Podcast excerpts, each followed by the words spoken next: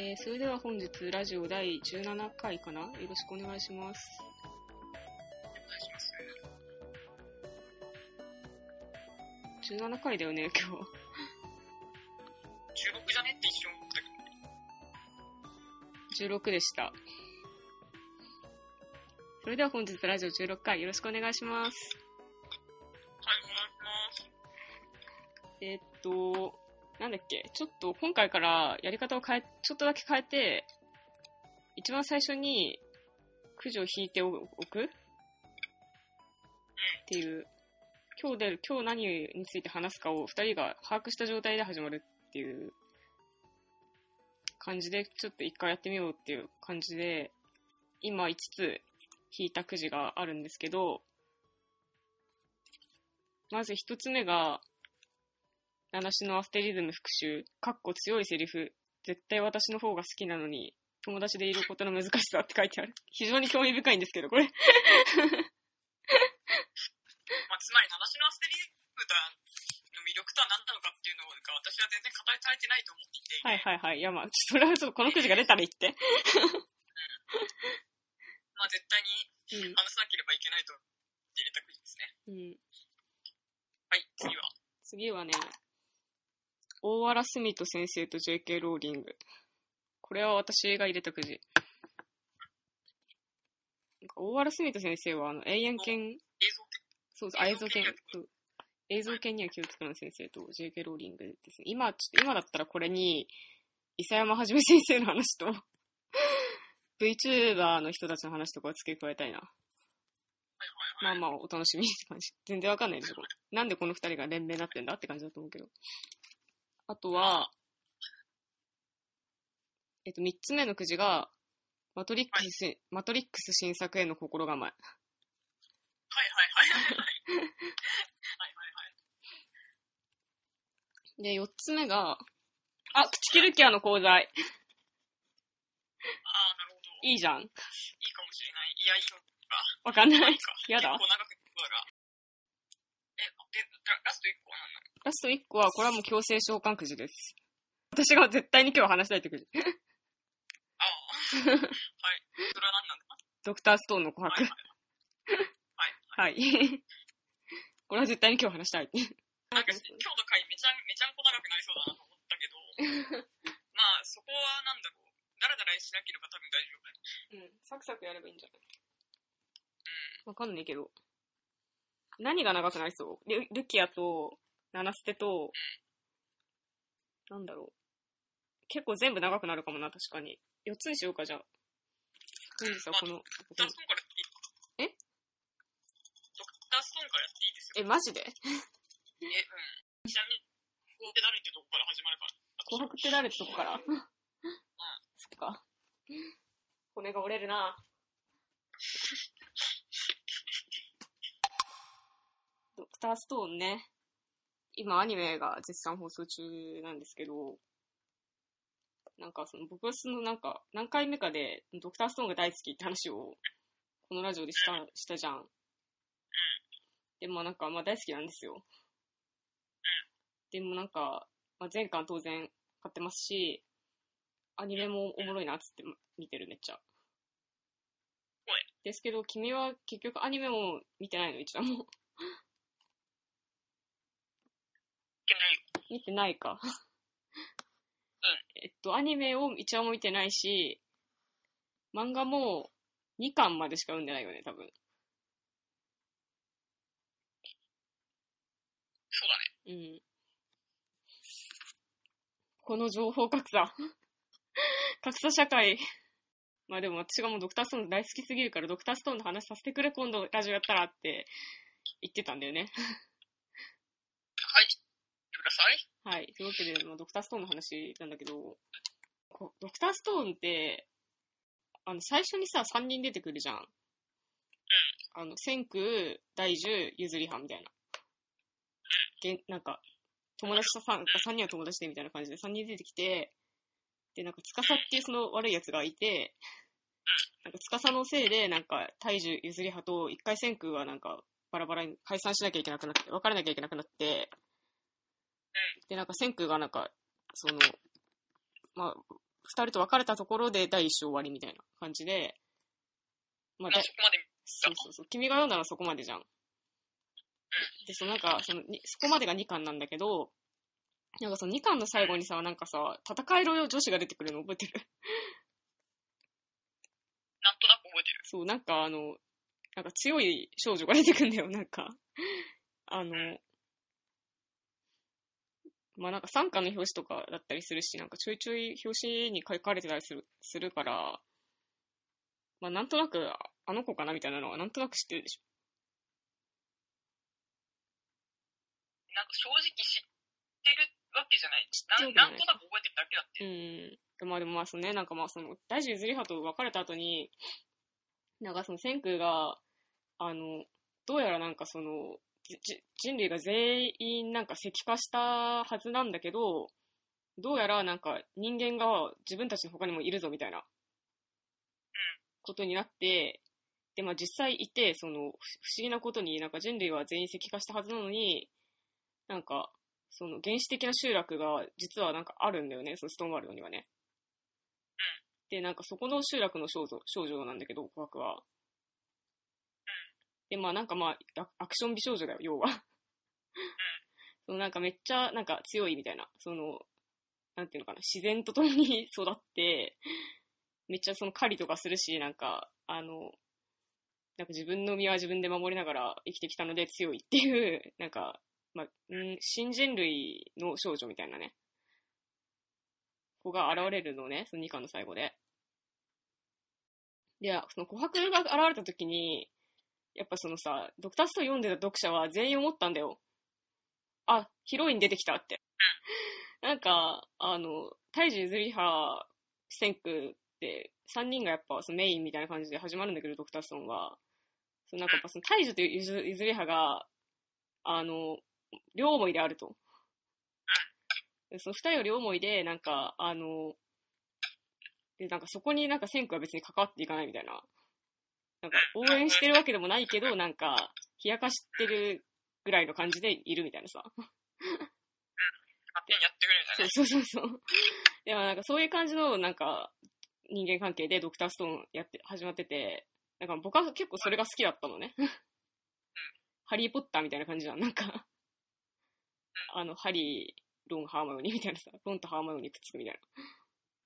感じかなって思って見てて、見てたんだけど、あ、なんかドクターストーンって、あなんか先空サイドのヒロインちゃんと出てくるんだって2巻思った時に、なんかまあ誰もが思ったと思うんだけど、なんか意外となんか、琥珀がなんか、なんだろう、なんかヒロインに、として書く気があるのか ないのかみたいな、なんか、その、なんていうのかな、結構ないがしろにされるんだよね、ずっと。そうなんよ。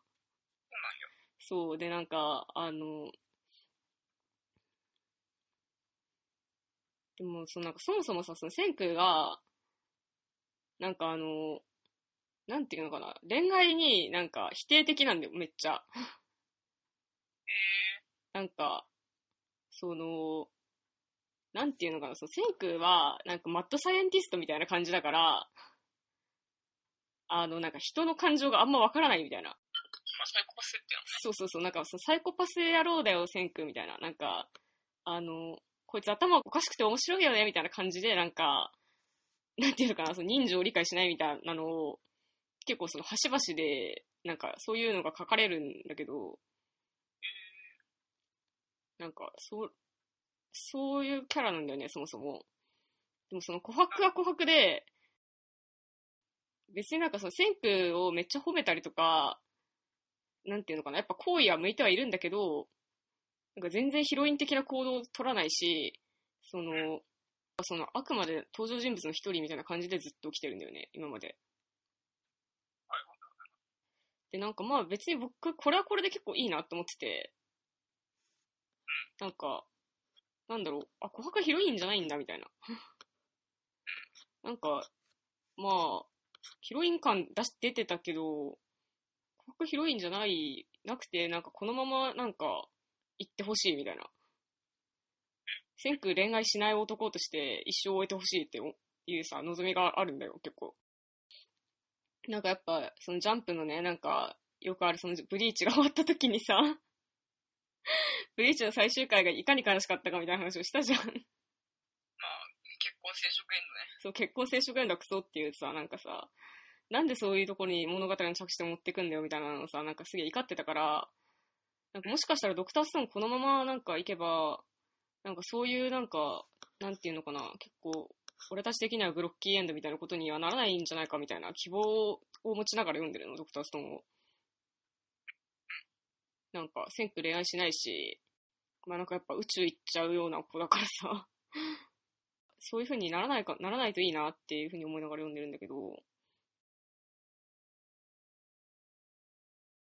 え、だほ他に、そういう少年漫画ないよねって話だよね。ない、今のとこまあ黒バスは結構そうだったけどね。なんかあの、でも黒バスはそういう話じゃないから。うん、いや、ヒロインはリリコちゃんだけど、リコちゃんをめぐるなんか恋愛関係みたいなのに黒子たちは別に参加してないっていうか、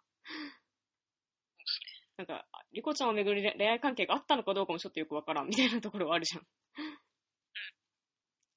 なんか、そんくらいの黒バスは結構その良かったよね。まあでも、ドクターストーンの、まあ、恋愛云々がなんなんかよくわかんないけど、読んでないから、うんうんうん。まあその、なんかジャンプにいる、その恋愛っていうものに対する接し方っていうのはなんか、結構やばくて、やばいんだよね。まあだから、その、ナルトとかドラゴンボールとか、うん。まあ、ブリーチもそうだけど、うん。まあなんか、結婚して子供が生まれて物語はまだ続いていくぜみたいな。うんうん点を作りたいですみたいな、うん。うん。まあそういう終わり方であるとか、うん。まあそれかなんかもう極端に一応100%みたいな感じでもうラブコメに振ってしまうみたいな。うんうんうん。まあトラブルとかもまあそうかもしれんけど。うん。ハーレム。ハーレムか、カップリングでしかないみたいなね。まあで、あとはワンピース的世界観だよね。ワンピースそうだね。恋愛がうん存在しないんだろうな、この世界には。うんでそうね。ドクターストーンはでも、ぶっちゃけあれじゃないの？そのワンピース的世界観じゃないんですか？いや、なんかね、やっぱ、カップリング制度なんだよ。どっちかっていうと。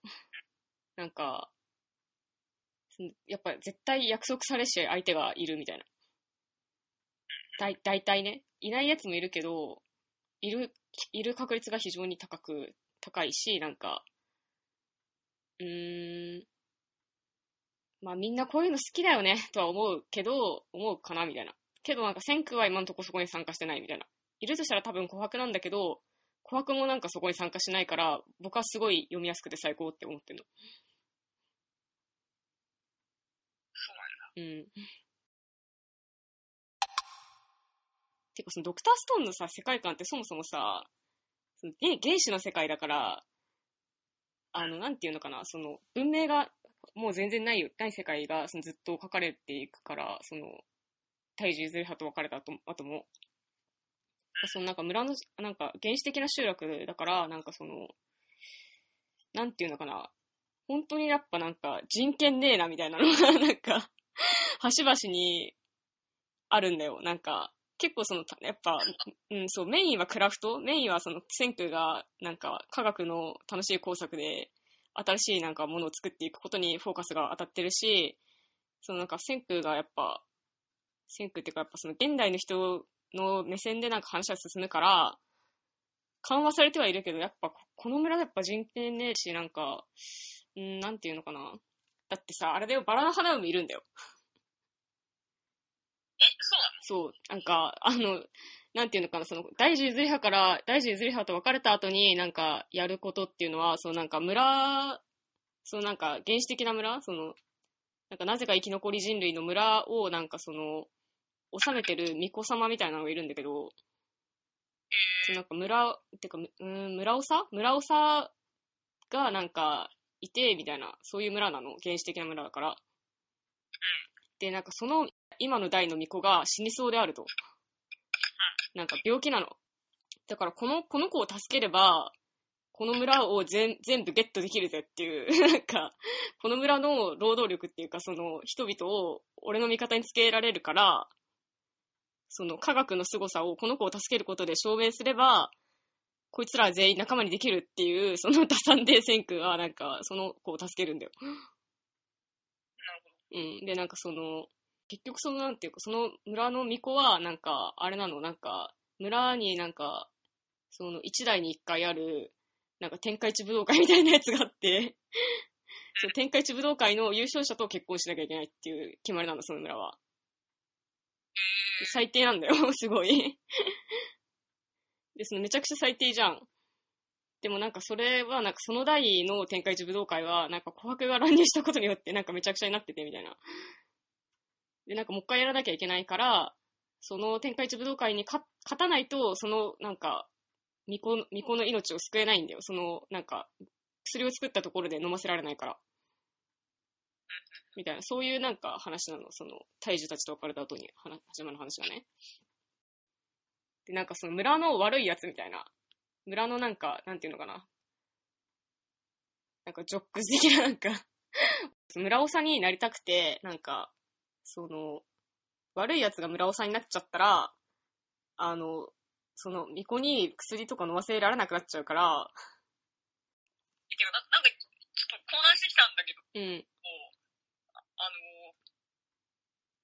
え、つまりその、なんか、千空の相手役かと思われた琥珀さんが、うん、なぜか、その、バラの花嫁のなんかデュエルに参加することになり、てかね、うん、ま、え、これはゆりだったのではみたいな。あ、まあ、てかその姉妹なの、姉妹なのな。ぜかゆり王院だったのかみたいな。うーん、え、てかそうだよね。いや、なんかまあ、ゆりは、そう、なんかまあ、ゆりってか、姉妹ゆりやんけ、みたいな、なんかずらし方とかをされたりとか、その巫女をめ、巫女にも約約束された相手がいて、なんかその、こいつを勝たせたいんだよ。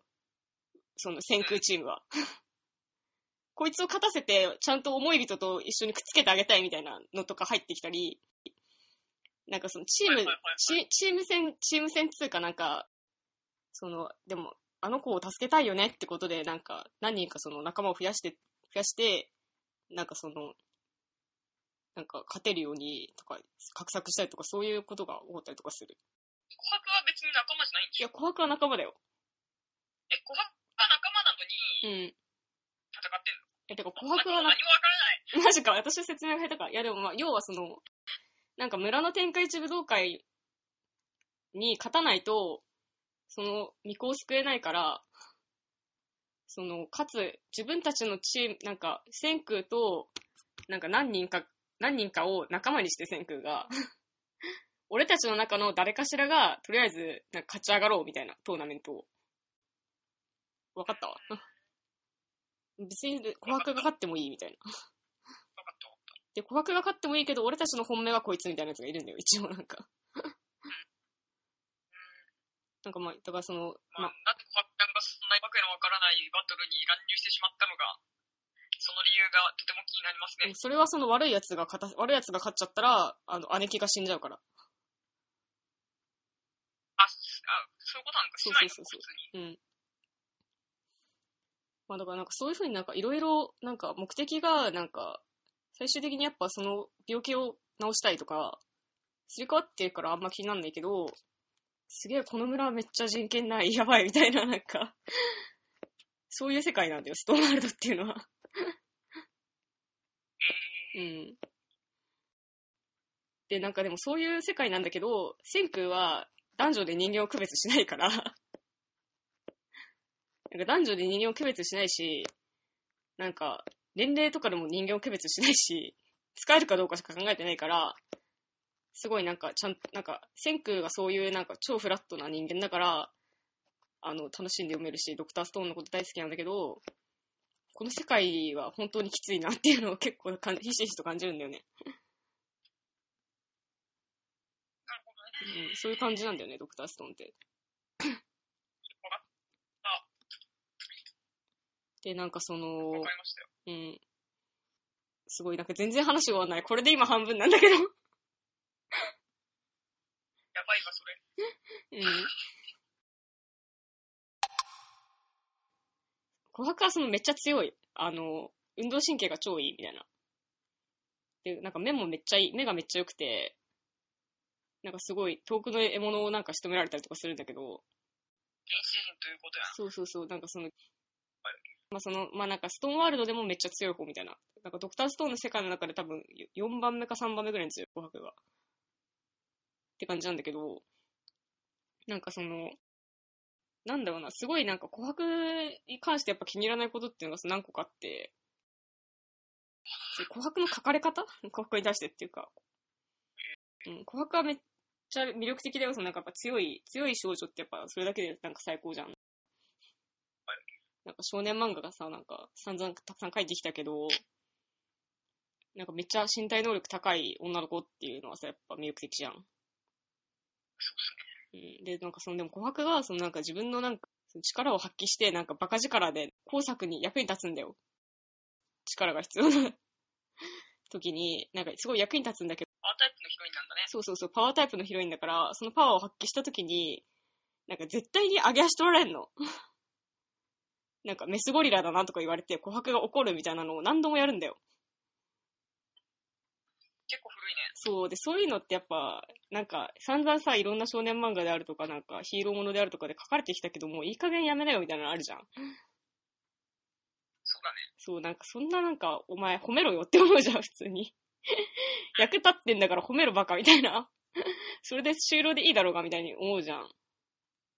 まあ普通にありがとうでいいと思うけど、ね。そうそうそうそう。なんかそういうのってやっぱさ、結局なんかやっぱ女がさ、なんかさ、力あるとなんか、あの、なんか、たぶったたかれるみたいな社会じゃんみたいな。そういうことじゃんみたいなのを感じるじゃん、やっぱそういうの見るなるほど。と。うん。で、なんかもう、ほんと、ドクターストーンってそういうとこマジお子ちゃまなんだよな、みたいな感じで、なんかまギャグ、ギャグにして、なんかギャグ、ギャグチャンスとして使われるから、紅白が力を発揮すると。はい。でもそういうとこマジでお子ちゃまなんだよなって思うんだけど、なんか別に確かに、ドクターストーン結構そうだよね。そうまあ、なんだろう。うんジャンプっぽくないというか、ちょっとコロコロコミックス的な。そうそうなんだよ。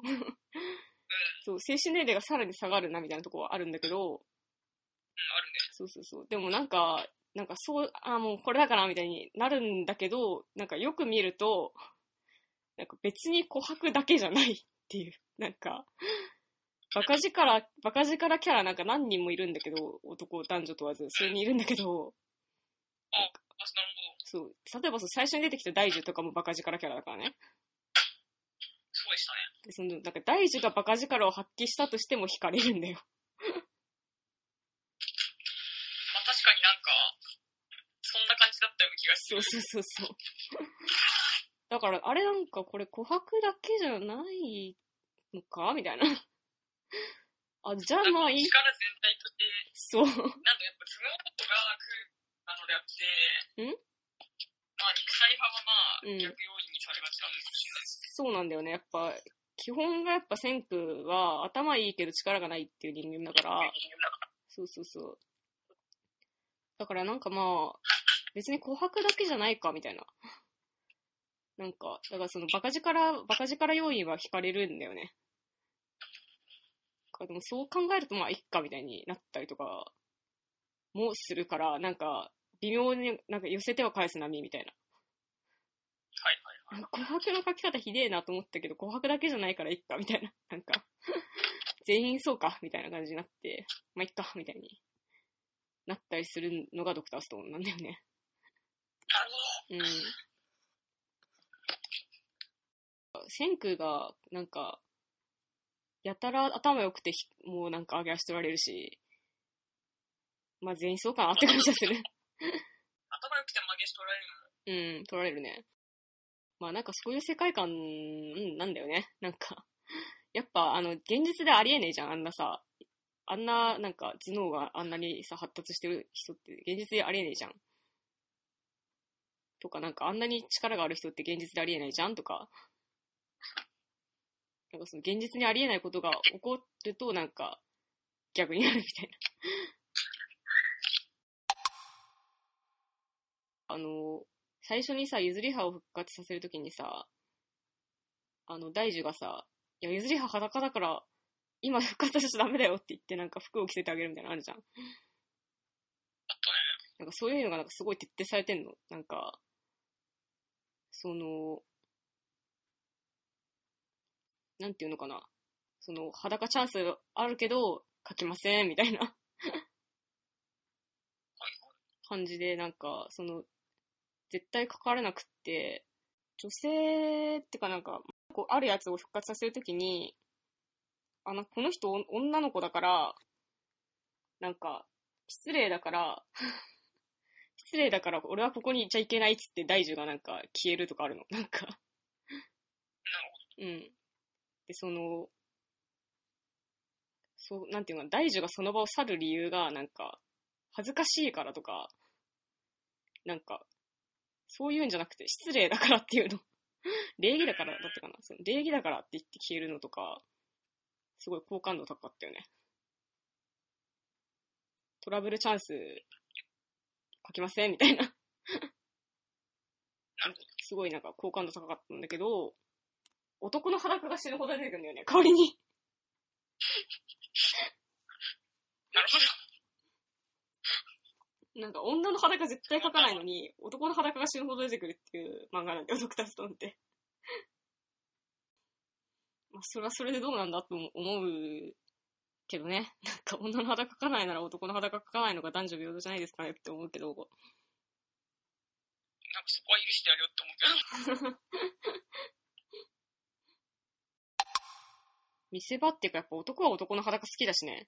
だからさ、ドラゴンボールとかもなんか すぐ上来になるわけじゃんまあ私やっぱ普通にかっこいいしね。ボイチ先生が描く男かっこいいからね。そうっすね。うん。感じですかね。あー、ちょっと僕の記事に連続になっちゃったんだけどいい？え、次何読むつもりなの？え、大原澄人先生と JK ローリング。まあいいんじゃない？す続続けられるなら。続けるか、じゃあ。これってなんか、永遠剣が今、永遠剣じゃないや、映像剣には近づくな。が今度アニメ化するじゃん。で、なんか今度アニメ化するっていう時に、なんか、あの、大原先生が、永遠剣のキャラの同人誌を書いてもいいけど、なんかあの、R18 を書かないでくださいって言ったの。知ってる？そう、なんか言ってたじゃん。なんかすっげえ気持ちわかるなと思って。マジか。うん、18禁を書かれると、なんか自分が精神的に辛くなっちゃって、なんか悲しくなっちゃうから書かないでくださいって言ってたじゃん、大原先生が。でもめちゃくちゃ気持ちわかるって思って。なんまあ、か、なんていうのかな。うん。難儀だなって思います。難儀だなって思う。いや、なんかやっぱ、うーん、なんだろうな。だから結構なんか、私はわかんないんだけど、プロメアの二次創作とか見てると心配になるもん。なんか、これなんか中島和樹とかどう思ってんのかなって。心配する必要はないと。なんか心配する必要ないけど、慣れっこだと思うけど、なんかこういうつもりじゃなかっただろうな、みたいなのは結構感じるんだよね。いや、そういうつもりだと思うよ。うーん。まあなんかアニメだと、なんか何人もの思惑が重なるから、なんかそういう思いの人もいれば、そういう思いじゃない人もいればみたいな感じだと思うけど、いや、まあ別に気持ちがわからないって言ってるわけじゃない。うん。別に悪い子だとも思わないし。まあ悪いことだとも思わないけど、そう別にいいんだけど、じゃ他人の頭の中を制限することできないのでいいんですけど、まあなんか、わかるなみたいな。でも鋼の二次創作とか僕見れないもんなみたいなのはやっぱちょっとわかるじゃんみたいな。うん。で、なんかその、っていうのがわかるなと思ったのと、なんか時を同じくして、あなんか JK ローリングが、まあ、あの、ハリー・ポッターの作者ですけど、その JK ローリングが、なんか、ダンブルドアはゲイだと思うって発言をしたの知ってる？なんかあの、ラジオかなんかで、あの、ファンタスティック・ビーストの執筆についての話をしてたらしくて、その時になんか、ダンブルドアは多分ゲイだと思うし、そのなんか、なんとかっていう登場人物の間になんかやっぱ特別ななんか感情があると思うっていうふうに自分で言ってたんだよね。へやっぱ多分そこはなんか、なんかファンアートとか多分いっぱい書かれてるんだと思うし、あの、やっぱなんか帰っていくうちにそういうことになっていっちゃったみたいな。っていうことだと思うんだけど、まあ、ダンブルドアがゲイだと思うって、はっきり言って、言った後に、でも私は、なんていうのか、恋愛とか性愛とかをその物語で書く気がないので、なんかそういうことがなんか、あの、作中で起こることは絶対にないけど、まあなんかそういう風に考えてもらっても構わないですよ、みたいななんかことを言ったのね。JK ローリングが。まあみんなの自由だよ。そうそうそうそう。JK ローリングかっけーって思って。行ってみてえわと思ったよ。そこ私、興味ないから書かないけど、勝手に書いていいよみたいな。なんか、かっけえなと思って。いや、まあ、と当然、作者って当然あるべき姿勢だと思うけど、うーん。じゃあ、オーアルスイートみたいなのは良くないと？いや別に良くないというつもりはないし、まあなんかね、まあ、人それぞれでいいと思うけど、うん。まあ、大原さんがツイッターで、うん。あの、わしのキャラのエロ漫画描かないでくれって言って、うん。それに対していた人から批判が来るのは当然だと思う。うん、でも、大原さんの気持ち考えてあげなよとか思わない？普通に。正しいよ、大原さんとはななん。ていうの？え、もう作品として世に出した以上、うん。もうなんか作者の意図とかさ、うんうんうん。良くない別にみたいな。いや、でも違う。いいいんだけど、いいんだけど、やっぱ普通にやっぱ両辱だからさ、なんか R18 とかはさ。やっぱこう自分がやっぱ心血注いだキャラクターがやっぱなんか、めちゃくちゃにされてたらやっぱ普通に悲しいじゃんっていう話だよ。だからやっぱこれはなんか人権とかの話になってきちゃう気がする。なんか、動物愛護とか。やっぱり聖母マリー踏めるかどうか。あ、そうそうそうそう、踏み絵ができるかどうかね。そうそうそう。うん。なんか、そう思ったんだよね。で、なんかそのさ、最近、やっぱ僕がハマってるっていうかさ、最近出会った VTuber の世界なんですけど、なんかその VTuber ってなんかあの、自分のさ、ファンアートを、なんか、なんていうのかな、自分で決めるの、タグとか。え、ミトアートみたいな。そうそうそう、ミトアートみたいな、そのライバー自身が、この、このタグでなんか画像、絵とか描いたら、このタグでハッシュタグつけて拡散してくださいみたいなのをその自分で決められるのね。決められるっていうか、その決めるものっていう風になってる。VTuber っていうのはね。で、なんかそのそういう文化なんだ。そう、そういう文化なの。で、なんかあの、結構昔は普通になんか、あの、1個しか決めないっていうか、じゃあ、絵のタグは、絵のタグはこれで、みたいな感じだったらしいんだけど、なんかもう最近なんかデビューしてくるなんか VTuber とかっていうのは、あの、絵のタグはこれっていうタグと、なんか、あんま人に見せられない絵のタグはこれっていうのを決めるの。み分けしてくれるんだね。そう、住み分けっていうか、その、自分で決定するっていうか、なんか、なんかその、そうそうそうそうそう。こう自分でなんか、あの、ていうかその、普通なんか自分の R18 で書いてくださいなんて言わねえじゃん。まあそこはなんていうのかな。まあ世界にはいろんな欲望が存在するから、特に何もコメントすることはないっていう感じなんですけど。そっか。いやでもなんかその、普通言わないと思うんだが、もうなんか最近のなんかデビューのライバーとかは、なんかその推奨されるらしい。そ のなんか、あの、R18 用用とか、なんか、公式じゃないこれはみたいな。妄想が過ぎすぎてるみたいな。あの、ファンアートを、用のなんかタグっていうのをなんか事前に決めてなんか使わせるようにしろっていうのをし仕向けられるらしいんだよね。まあ多分そっちの方がね、ファン同士もトラブルがないだろうし、そうそそれはそうだろうなと思うけど、だからまあ VTuber っていう、その、まあ実体のない、う。うんうんうん。まあキャラクターとして存在すると言ってもいいし、中の人は生身の人間なんだから、うん。当然な生物的そうなんだよ扱いね。をしないみたいな、うん、反応だからね。そういうのを含めて、やはりまだ未文化なってあるというところがまあ魅力的なのであって、うんうん。で、まあ、まあ結構、自自治に委ねられてるから、その VTuber 界隈の、そうなんだよあのね。、モラルが、ルールっていうのは、VTuber にで、VTuber が収めることによって、まあ、ファンたちを、まあ、誘導することによって、まあ、自分が売れたりとか、いくわけだよね。やけに詳しいな、お前。見てないのに。え、でもなんかさすがに自分で自分の R18 のさ、なんかタグを設定してるとは思ってなかったでしょ。まあ、それはびっくりだけど、うん。まあ、ね、そうか。まあ、そういうことまで起きるのかっていうのうんま。あ、面白いなと。そうそうそう。次の9時。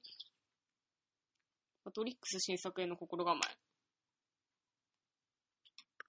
リックス原作への心構えっていうのは、うん。まあ、私が言いたいことはただ一つ。はい。まあ、マトリックスの監督っていうのは、後ろスキー兄弟、まあ、兄と弟二人で作っているということで、まあ、有名ではあると思うんだけうんうん。ど、その兄弟が今、姉妹になっているので、そうなんだよな。もうびっくりだよね。自由でいいなって感じだな、ほんと。まあ、後ろスキーがこう、二人ともまあ女になっちゃったっぽいんだけど、どうやら。うん。多分最初は兄が女になって、うん。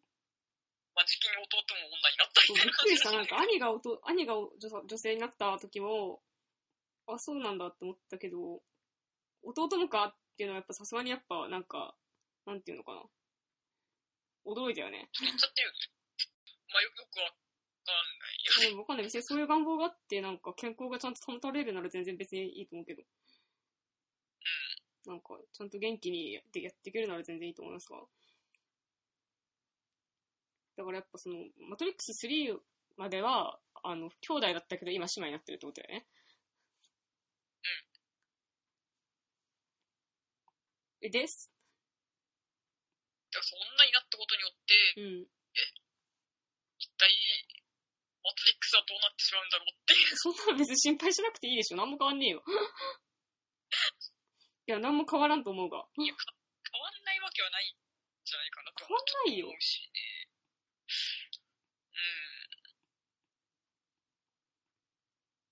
え、何が変わると思ってんの？じゃあ逆に。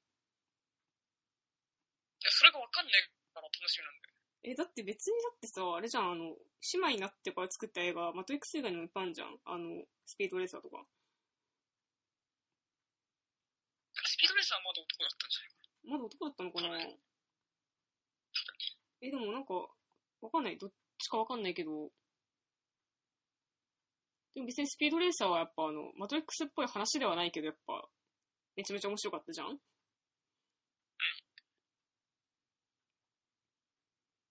2010年代ぐらいじゃないなんか女になってるスピードレーサー12年とかじゃなかったっけ？ちょっとググればわかると思う。2008調べる ?2008 年か。そう、てか、あ、あ、てかもう、ウィキペディアに見てるけど、あ、本当？うん。スピードレーサーの後に、性別適合手術を終えたって書いてあ、る。そうだったんだ。へえ。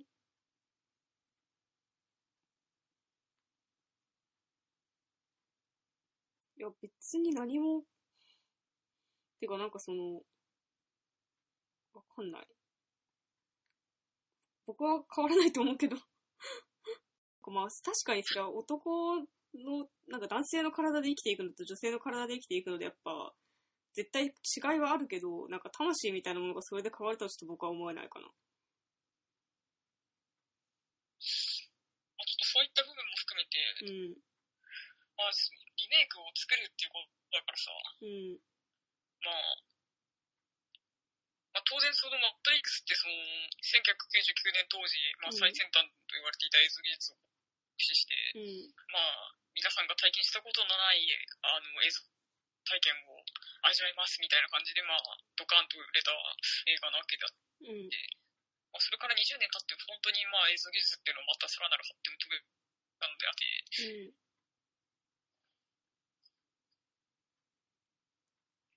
まあでも、本当99年の通りに撮るわけはないんだ、まずね。マトリックスが。。てか、僕も別に正直なんか、本変わるだろう。うん、なんかなんで、またマトリックスみたいな、なんか、だから何かそこには、やっぱ、理由があるはずなんです。うん。で、その中に、当然、あの、後ろスキーが女になってしまってるっていうのも含まれているような気がするんだよね。うん。まあ、とも、マトリックス、超楽しみ。まあ、うん、楽しみ。ちなみになんで、なんで性別転換手術したか知ってる？え、てか、そのなんか、あの、君がなんか聞いてきたハリウッドゴシップみたいな話を聞いたよ。ああ、まあ、そその話をもう一回、そうだよね。うん。じゃあなんか、皆さんに聞かせてあげれば。まあなんかハリウッドの女王様的存在の、まあ、奴隷になってしまったウシャツキーは、まあその、ハリウッドの女王様的存在の、まあなんかすげえ有名な女プロデューサーらしいんだけど、うん。まあ、その女プロデューサーによって、まあ、性転換してしまったらしいんだよね。いや、なんか、そんなことってある？本当だよ。そんななんそかん、なことってある？だって、結構性転換手術ってわかんない？日本だとさ、めっちゃなんか、なんていうの、診断書みたいなのめちゃくちゃないとさ、受けられないはずなんだが、みたいな。気軽にできることじゃないんだが、みたいな。うん。まあ本当、ハリウッドって広いんだな。ほんまか？いや、本当もう、バクとして受け入れるしかないっていうかね。なんか、わかんない。噂っていうかなんか、面白おかしく言われてるだけだと信じたいけどね。そうですけどね。やっぱ普通に女性になりたかったんだと思うしか、信じたいけどね。もともと女性になりたかった人たちなんだと。まあね。まあ、それがやっぱり、まあ、モラルだと思います。うん。もちろん。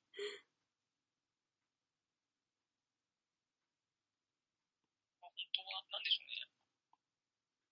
まあ、マトリックスってもともとでも、あの、やっぱ肉体って結構どうでもいいよね、みたいな。うん、そうなんだよね。映画でもあるから。うん。あの、マトリックスって基本的にやっぱり、こう、この世界は何かおかしいと気づいたものが、まあ、自殺することによって真実の世界にたどり着くことができる。うん。まあ、超絶反キリスト教だと思ってますけど。うん。いや、なんかやっぱすごいよね。やっぱ肉体とか、いらねえよっていうさ、なんか、あ、でも、うん、なんか、わかるじゃん。なんか肉体がなかったらさ、めっちゃなんか、飛んだり跳ねたりできるだろうな、みたいなさ、感覚ってわかるじゃん。まあ、わかりはする。私なんかブリーチとか結構そうだったと思ってるんだけど。まあ、確かにブリーチ、確かにマトリックスは。だからバーチャルバーチャル言ってんのかな。そうそうそう。だから、ブリーチはやっぱあの、これ魂だから、こういうこと、なんか空とか走れるみたいなイメージがすごいできたもん、なんか小学校の教室で。確かに。俺今肉体はここにいるけど、みたいな、なんか、死神になれば空を駆け回れるみたいな。あったじゃん、そういう妄想がさ。確かにその通りですね。うん、なんかそれと同じだよね、マトリックスってね。まあ、ブリーチがマトリックスなんで。あ、そうまあね、ブリーチがマトリックスだったなって思う。ですかね。いいかな、次のくじっちょっとやばいよね。て。うん。わかんない、でもなんか、え、でもそれで言ったらなんか、肉体は関係ないんだから、大人お男だろうと女だろうとあんま、なんか、作劇に違いとか出ないのでは？まあ、ちょっとそ、そこはやっぱり曇りなきの中で見定め決めるって感じじゃないですかね。見てみないとわかんないって感じか。やっぱ、やはり、ま、無視できないと思う。そう、思い出がわかんないな、別に僕、やっぱ魂は変わらないに一票だけどね、僕は。魂と肉体だって、いい一体化してんじゃん、ほぼ。うーん。まあね。うんどうなんだろう。どうなのかなそうなのかな魂と肉体って一体化してるのか？まあ、いろんな考え方があるよね。まあ、その精神によって繋がってるのが魂、肉体であるみたいな。うん、うん。それはまあなんか鋼の錬金術師だけど、うーん。まあ、健全なる肉体に健全なる魂は、やだ。あー。まあね、でもそれは別になんか健康じゃないと何もできないよぐらいの感じはするわ。いや、それは、違う、肉体が健康になれば魂も健康になる。それすなわち、まあ、肉体イコール魂みたいな。うん。え、でもそれは別にさ、なんか魂とかは元元気さとかなんか、生き生き生き、生き生きレベルみたいな 感じの話であって、なんかその男女で、男女でとか、なんかその、そういうことではないような気がしますか？魂に精査はないってことか。うん。難しい問題だななくない？あった。そんなものがあるとお前は信じているのか？てか、ないわけないじゃんって思ってるけどね。え、マジで？具体的に言うと？普通に考えると男と女って違うじゃん。本気で言ってるのか？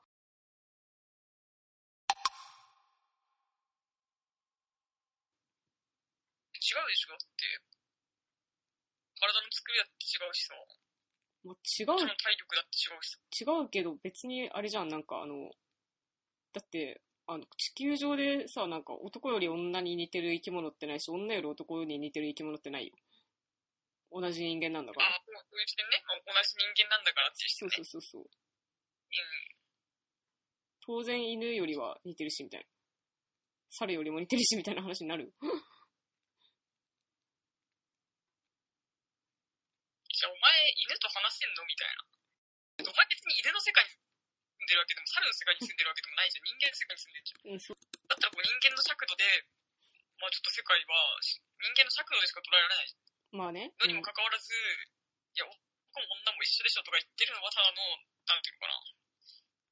何か、思考停止な気がしてしまいます。え、マジか？え、ってか、マジか？なんか、え、いやいや、男と女は違うって思ってる方がちょっと僕はちょっと信じられないっていうか、ひなんか、ほんまかって思ってしまうんだかな。思考停止じゃなくてうんだよ。うん。違うんだよ。違うんだよ。違うけどとか、違うからこそみたいな発想っていうのが必要なのであって、うん。男も女も一緒じゃんみたいな、そういう、あの、男女差別がないじゃんみたいな、うんうんうん。そういう考え方はちょっとやばいんだよ、本当に。あ、あの、もう2019年なんだからさ、みたいな。え、違うからこそ、みたいな。違うけど、みたいな。そういう考え方をしようねっていう話じゃん。違う、なんか違うと思われてるから、今までいいろんな生きづらさであるとか、あの、差別であるとかが発生してきているいたんじゃないんですか？違うという前提で、なんか、その人間たちが生きてきたから、なんか苦労してたんじゃないの？苦労ししてるんじゃないの？現在進行形で。いや、まあ、その苦労してるとまあいろんな考え方があるけど、うん。えじゃあ、その、不健性というかさ、まあ、うん不調性というかさ、うん。まあ、じゃあ男の人はまあ、仮にいて、女の人は子育てをしますみたいなさ、うん男の人が仮に行って女の人が家を守るみたいな、うん。別にさ、その生活自体ってさ、うん。そういろんな個人的なディテールあるとしても別に不幸とは言えないじゃん。その、適材適所でやってたんでしょっていうもう、男は仮に行って女を見守る、男は働きに行って女はまあ専業主婦にでもなるみたいなさ、うん。それはさ、もうなんか専業主婦もさ、他にやりたいことがあって、まあ実は社会化したくてうんぬんかんぬんみたいな、いろんな話あると思うけど、うんうん。別にその方、あの、まあ、専業主婦とかさ、まあなんか、まあ、こう、一貫大黒柱としての父親みたいなさ、うんうんうん別にその存在というか、その構造は別に悪じゃないんだよ。悪じゃない。悪じゃないよ。で、それは、ただ、うんあの、まあ、社会、社会がちょっと変わってきていて、まあ、子育てが苦手な女の人とかも当然いるじゃんとかさ、うん。あのまあ、男性のようにそういう社会的地位が欲しいみたいな女性もいるじゃんとかさ、うんうんうん。なんか、まあ当然もう、まあ、生活が便利になればなるほど、うん。別に女の人が家に縛られる理由もなくなるわけだから、うんうんうん。まあ別に、女の人っていうか生活が便利になればなるほど、うん。まあ生活が楽になっていくからさ、みんな余暇が増えるわけじゃん。うんうんうん。まあそう、余暇が増えるとかっていうのはもう男も女も関係なく全人類がってことだと思うけど、うんうん。そうなってきた時に、じゃあどうするかみたいになった時に、まあ、ちょっともう専業主婦普通っていう考え方が、もう古いとかさ、なんかもうしんどいよねって思う人がいる、増えてくるっていう、そういう話なんだって。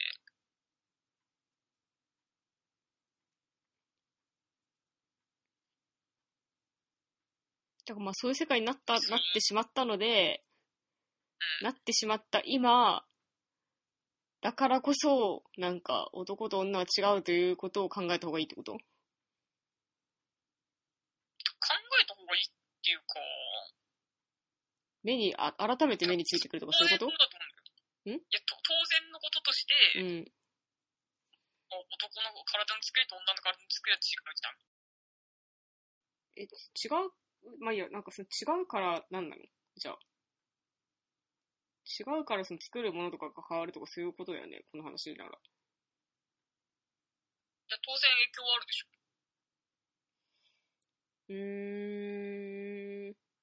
まあ、なくはない、それはなくはないだろうけど、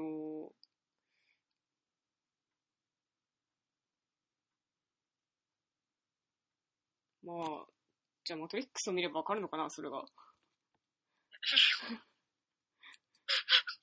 わからないですね。うんマトリックスを見てわかるかわからない。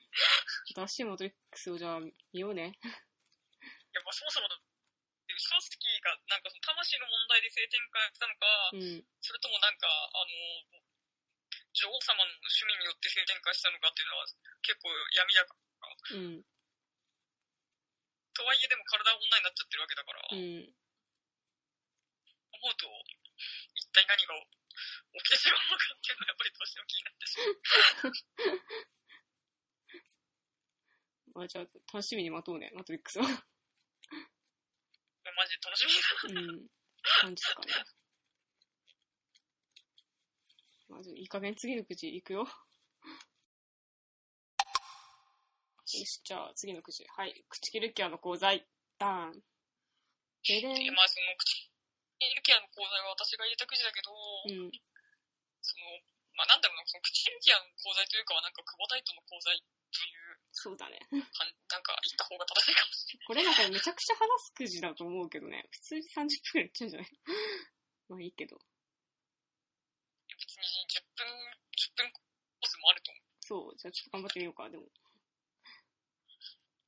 まあ、ルキアはマジで最高の女だと思っているが、最高のヒロインとしてうね、ん。まあ、小学校5年生の時に我々の目の前に現れた最高のヒロインだとそうなんだよな。こんな女、漫画に今まで出てこなかったみたいなさ。でもそこまでたくさん漫画を読んできた人生じゃないと思うけど、10歳ぐらいの子なんか子供だしみたいな。そうだったとしてもやっぱルキアの格好さっていうのは図抜けてたし、一番輝いてたよね。いや、マジで輝いてた。うん。なんかもう男にこびないヒロインっていう。そう。こびないし、なんかい一度の裸もなくみたいな。確かに裸なかったかもしれない。うん。なんか、水着とかは着てたけど。そうそう、そういう、なんつうのかな、なんか、え、でもわかんない。着替えが、着替えが出てこなかった？あー、着替えの裸だったか。でも別になんかそれもさ、なんか、エロ、エロくないじゃん、別にみたいまあなんかエロくないのがエロいみたいな。な。うん。もしかして、なんか、また久保タイトによって、なんかつけられた傷が一つなんか発見されてた。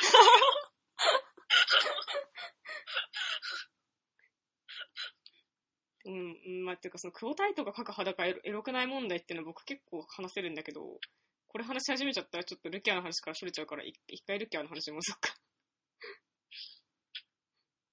久保タイトの角裸エロくない問題だと。うん。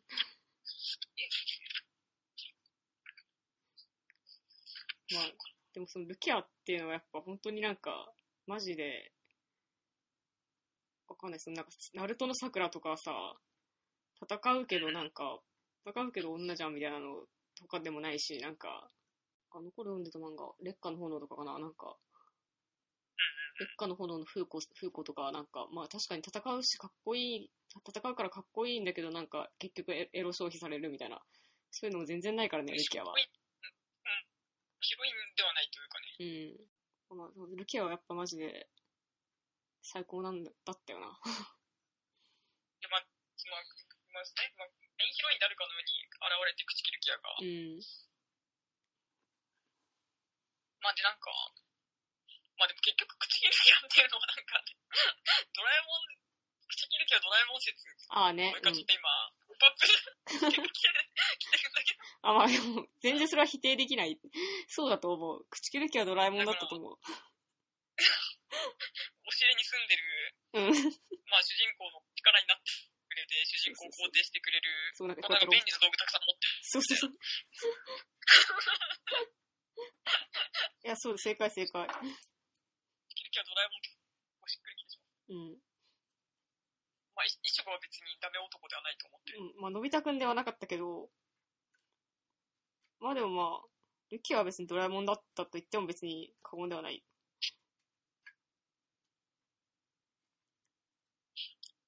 まあでも、まあ、その結局のブリーチっていうのは、なんかまあ、なんだろうな、その、まあ、いちごくんがまあ主人公で、うん。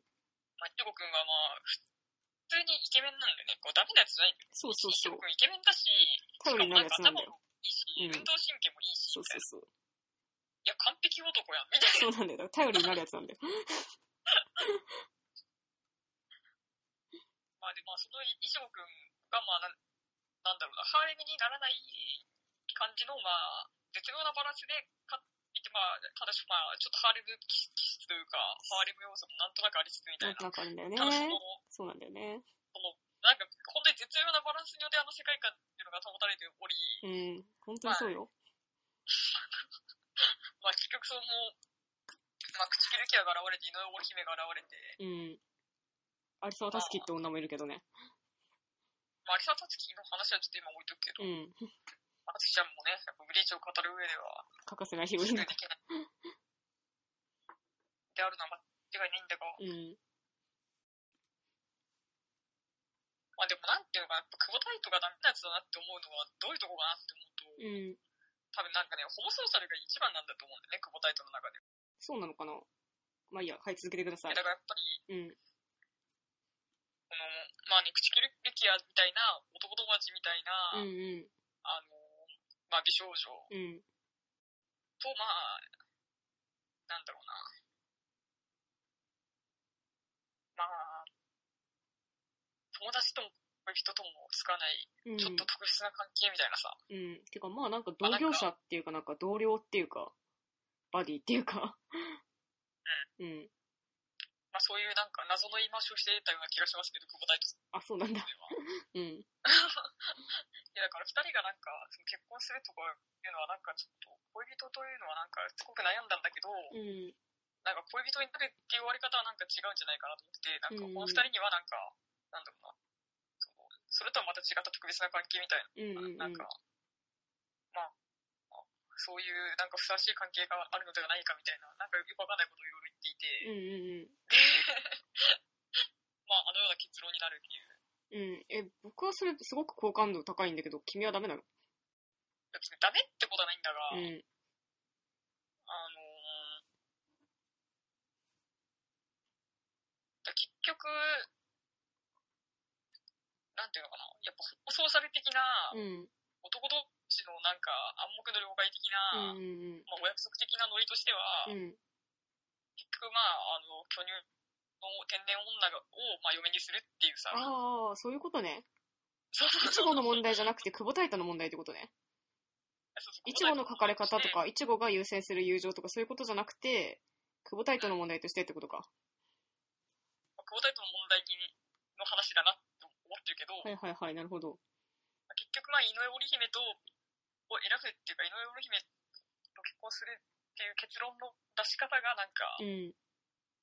まあ、まあ、ブリーチなわけじゃん、結局。ま あ、その久保タイトがやっぱなんか、ルキアか、あの、織姫か、どっち、どっちと結婚したら、ファンのみんなであるとか、自分自身であるとかがうれ嬉しいのかなと考えた結果、織姫だったってことね。そうそうそうそうそう。はいはいはい。まあ結局それがブリーチの結論かっていう、まあなんかまあいろいろね、まあ、うん思うことはあるというか、うん。まあ、思うことあるというか、まあ直感的に、だって私、まさかさ、あの、まあブリーチとの、まあ、なんで15年ぐらい読んできたブリーチのさ、うんこう最終巻を読み終わったのにさ、結局巨乳かよ。怖っ。こう、待って、こう置くみたいなさ。いや、悲しかったよ。自分にも悲しかったし、クボタイトにも悲しかったし、ブリーチにも悲しかった。本当にそうなんだよな本当にそうなんだよなこんなに大好きな、うんあの、本当に、もうだブリーチの最後の方をずっと読んでて、うん、あの、久保タイト先生、マジで尊敬してるよ、みたいな。いうん、や、なんか私の今の、なんか、自分の好みっていうか、まあ自分のなんか、性癖であるとか、フェティッシュであるとか、うん、まあそれこそなんだろうな、もう、あの、あの芸術家が好きとか、なんか、うん、そういう、そんなところに至ってまで、うん、久保タイト先生がいたから今の自分があるぐらいのことを思いながら、まあうん最後の方読んでいて、うん。まあ最終回読み終わった時に一言目に発したことが、それって、多すぎんだろ。いや、とても、いやー、なんなんでしょうね。ブリーチの、僕やっぱあのブリーチの終わり方すごい大っ嫌いなんだけど、大っ嫌いなんだけど大切なんだよ、久保タイトとしてはきっと。え、でもさ、大切だったら、ん。そうそうそうう。そう、それが重要なんだよ。それがいいんじゃん。でもそのホモソーシャルに、あの、口切るキアが、あの、組み込まれてるっていうことが重要だったってこと？うん。なんかその、じゃねえよ。え、なんでダメなの？えなんかそこはワンピース的世界観ってことでしょ？ワンピース的世界観？ああ、まあそうかな、え別に。麦わらの一味に男女混合サークルうん。なわけじゃん。麦わらの一味ってその男女混合サークルなわけじゃん？うん、そうそうそう。あの、いやでもだだったらさ、あの、うんまあ麦わら一味にはナミもいるし、ロビンもいるし、うん。あの、なんだっけ、あの青い髪の女の子。ビビ。うん、まあもういるし、みたいな。うん。なんかだったらその共同体としてはなんかさ、ワンピースの方がさ、なんか、2枚も3枚も上手を置いてるような気はするし、うん。なんか、まあ、ブリーチの、まあ、その、まあ、共同体として、まあ、じゃあ、その、なんだろうな、ソウルソサエティっていうのがあって、まあ、確かに、そこにはなんかさ、ランギクさんとかさ、うんうん。まあ、なんか、なのちゃんとかさ、なんかいろいろこう、強い女とかがこう、わわっちゃが出てきてさ、そうそうまあ、なんかわっちゃちゃこう、共同体をこう形成してるみたいなことはあるのかもしれないんだけれども、うんうん。まあ、でも結局そのさ、イチゴはそうと共同体、そのソウルソサエティ的な、まあ、まあ、ホモソーシャルではないかもしれないけど、うん。その、あの、ソウルソサエティっていうのうんまあ、ソウルソサイティだとちょっとでかすぎちゃうけど、まあ、うん例えば、アバライレンジとか、うんなんか、アバライレンジ、えっと、口切るギア、まあ、まだらめ、まだらめあたりは仲いいみたいなね。そうそうそううそう、ん。年近い連中は仲いいみたいなね。そうそう年近い連中として、まあ、あの、仲良しグループみたいになって、うん。そこにだって突っ込んで乗って発揮して、口切るギアぐらいじゃんで、なんかまあ、あなんていうのかな、その、その共同体と、まあ、黒崎一護によって繋がってる井上織姫みたいな、なんか、うん、でもまあ、織姫も別になんか、戦いにおいては普通になんか参加してたっていう感じでいいと思うけどね、別になんか。別にそこはワンピースと一緒だったんじゃないの？って感じはしない？ダメなのかないや、いや別に、全然戦い参加しねえだろ、井上織姫は。いや、でも、ルキアは一緒に助けに来るし。なんか能力が、うん。あの、抜群に中能力が高くて、そう、まあ、あのけ、まあ、重宝されたりはしてるかもしれないけど、うん。別に戦って、そんなに戦ってないよ、井上織姫は。まあ、やっぱなんかその防御、防御能力に全振りしてたからね、織姫はね。そうだよ。まあ、まあ、ちょっと続けてください。いや、まあ、とりあえず一通り言いたいことは言ったんだけどね。やっぱじゃあ普通になんか剣を持ってガンガン戦ってるレキアよりも、なんかちょっと一歩引いて、あの、自分の傷を癒してくれる女の方がいいっていうこと？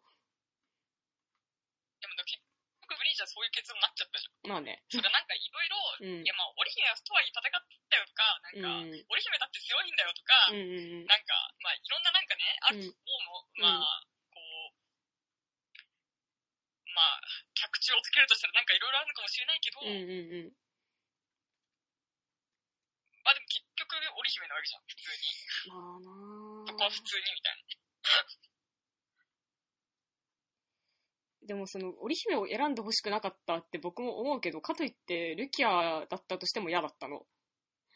僕はね。なんていうの、まあ、その現代に合わせたら、なんか、うん口切る気やだと思うんだよね。普通に。まあ確かに、そのの、タイトの価値観としてやはり90年代あたりの、まあ、少年漫画的価値観みたいなのがどうしても消えれば消えないから、うんうんうん。まあそこで井上織姫が最初にポップアップしてくるのだって、うんうんうん。まあなんかでもそこはやっぱり、まあ2015年ぐらいに完結した漫画としてはちょっと古い。そこはちょっとなんか時代に合わせてほしいと思ってしまうかもしれないですけど。確かになんか現代を生きる我々のような若者的には、いちごの立場だったら織姫よりもルキアと結婚すると感じるということ？え、マジで？いや、それはマジで。まず僕はその結婚エンドが嫌だから、いちごとルキア結婚してほしくなかったから、別にいいと思うんです結婚しないエンドもありだったと思うよ。なんか、まあ、黒崎一護はなんか、こう、委員長とかやってて、なんか、まあ、私はでも、織姫と瓜生に結婚してほしかったから、で、まあなんかその、なんていうのかな、だから、もののけ姫だよ、もののけ姫。あの、あ、そう、私はタタラバで3は森でま 共に生きよう。あ、だから、あ私はたたらば、シャ森で暮らそうみたいな。うん。会いに行くお役に乗ってそうで、あの、僕、それ、それで終わってほしかったから、ブリーチは、本当に。だからなんか、本当ソウルソサイティ編終わった時のさ、なんか、解散あるじゃん、ルキアと、なんか。あの、なんか、あれ、あそこで一回もう俺たちは会うこともないよな、みたいな感じで解散するじゃん。あれをもう一回やるので別によかったんだけど。え、でもだからさ、その、なんていうのかな、だからこう、まあ、黒崎一護がなんかええ感じの笑顔で、じゃあなって言って、うん。口切るキアがええ感じの笑顔で、あーっつって、光に包まれて、こう、二人が離れ離れになるっていうのさ、うんなんかブリーチの本編の中でさ、多分3回ぐらいやっ参加がれてる。もうさ、これって、これだから病気なんだよね、久保大と。病気か。そうだと思う、本当にそうだと思う。そうだと思うよ。まあ、なんかこだわりとか、みたいな、うん。そういう理由以上の何か、もう病気としか言えない何かがあるんじゃないかと思うじゃないですか。うん、もうなんか、あの、遺伝子レベルに組み込まれてる何かみたいな感じになっちゃうよね。っていうのも思ううし、ん。で、僕もそういうのが好きだしね。で、だからそのなんか、そういうのが好きだから、そう、だからそのブリーチの時にも話したと思うけど、そういうのが好きなくせになんでこんな終わり方にするんだよ、タイと最後の最後に嘘つきやがってって思ったって言ったじゃん。うん。結局、サイドっていうのは、まあ、ダメなやつなんだよ。ダメなやつかいや、でも本当にね、なんかね、えっと、どうしようかな。ちょっと話が遠くまで来ちゃった。そういうホモソーシャル的な、うん男同士の暗黙の了解的な、うんお約束的な、うん。そういうものを裏切れない男なんだよ、久保タイトっていうのは、結局。裏切れなかったんですよ、ホモソのお約お約束を。なるほどね。でまあ、全体的な価値観だなと思うけど、うん。まあ、それを裏切れなかったからこそ、ああいう終わり方になってしまっている。え、じゃあ、ルキアと結婚してたら裏切れたのまあ、裏切ったことにはなると思うよ、そのホモソーシャルっていうか、ホモソー約束をね。裏切ったことになると思う。まあ、でももちろんそれに対して、なんか、イチゴとルキアは、なんかカップルになってほしくなかったとか、うん。なんか、織姫選ばないイチゴとか、頭おかしいんじゃねえかとか、うん。なんかいろんな、なんか、ね、また、そこでさ、意見はあるかもしれないけどさ、うん。まあでもそこでやっぱ議論があるっていうこともやっぱり、なんていうのかな、まあ重要だ、じゃん、重要だったんじゃないかなとも思うし、うん。なるほど。普通にさ、なんか黒崎千穂が井上織姫をさ、選んだってことにしてさ、うん。なんか、語ることあるって感じじゃない いや、ない、ないしっていうか、その嫌です以外に言うことがない、別に。嫌ですしか言うことないし、ないないない。うん。なんだろうね、結局織姫っすよ、みたいな。うん以上みたいな。え、でもわかんないけど、いやもう、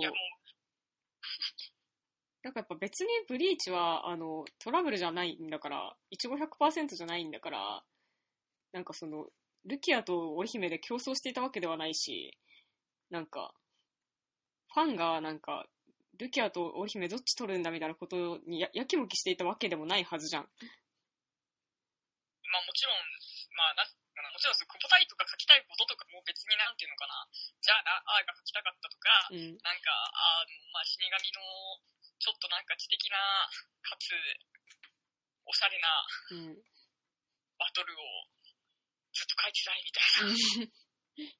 挽回の、俺の考えた最強の挽回を永遠に書いてたいみたいな。うん。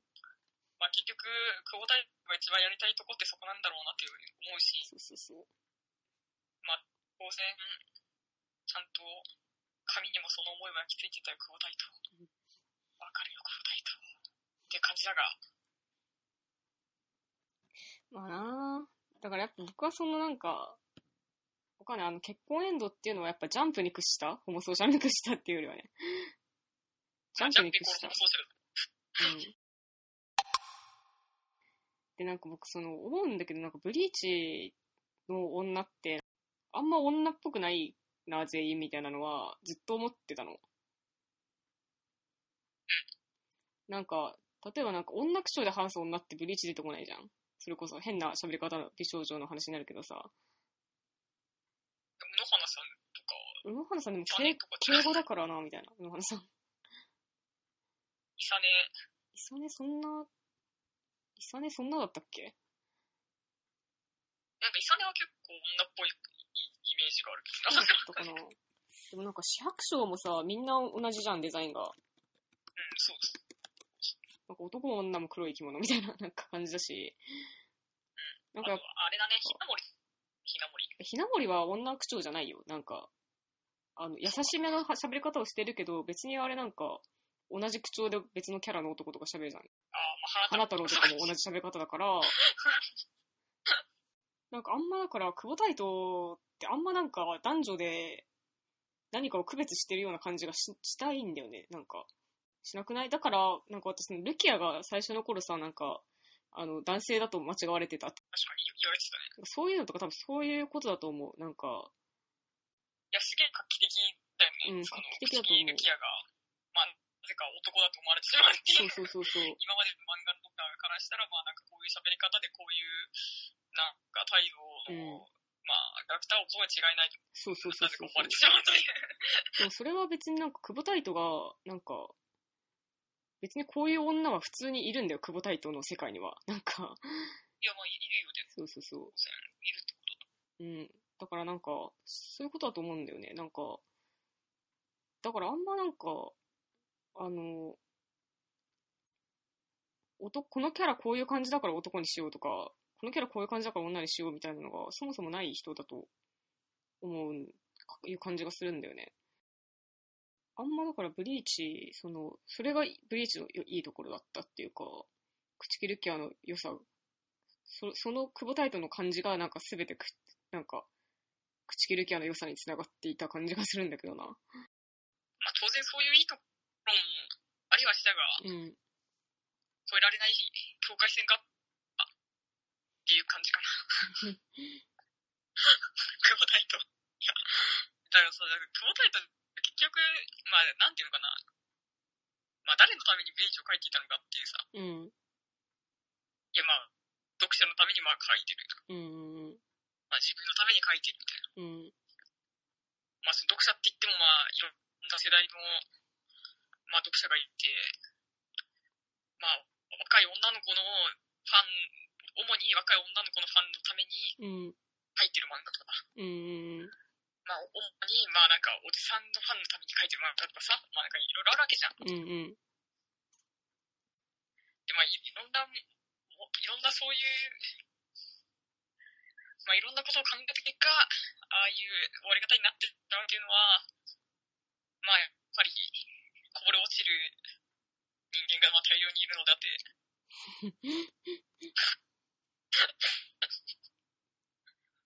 まあ、結局、このソーシャルのために漫画を描いていたのかもしれないという、なんか結論というジャ。ンプっていうのはさ、なんか編集部に男しかいなくてさ、っていう世界だからな。だから、まあ、編集部のために書いているのかもしれない。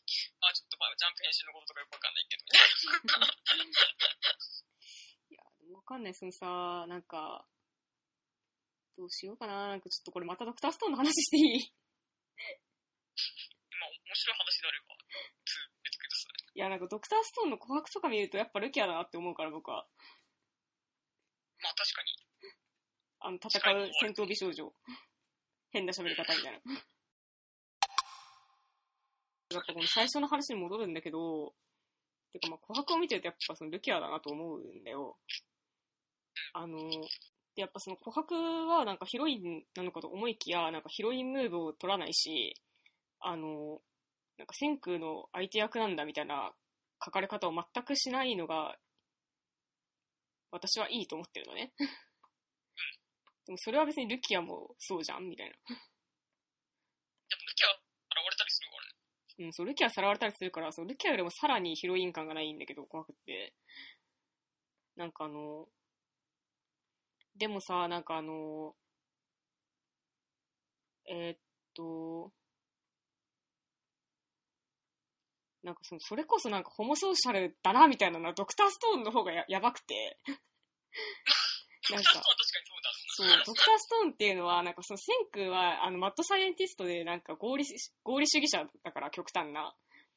あの、なんか人の気持ちとかあんまわかんない。なんかで人の気持ちとかあんまわかんなくって、なんかあの、結構なんか人情みたいな瞬間もあんま感動とかしなかったりするんだけど、しないみたいなの書かれるんだけど、なんかやっぱ千空が心を動く、心が動く瞬間ってなんか、あの、なんか久しぶりに友達に会えたとか、あの、なんか久しぶりに父親のことを思い出せたとか、なんか、あの、新しくできた男友達とタッグを組んだ時とかなの。千空の心が動くのって、なんか。なんかそういうのをめっちゃ描写されるんだけど、そのなんか千空の感動っていうのが琥珀に対しては発動しないってことなんだよね。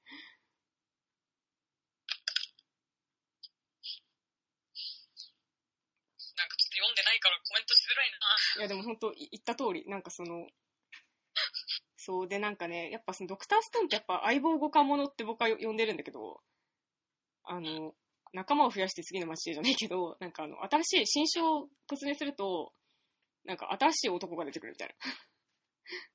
はいはいはい。新しい男が出てきて、なんかその、千空とタッグを組むみたいな。で、はいはいはい。千空とタッグを組んでなんか問題を解決して次、次へみたいな。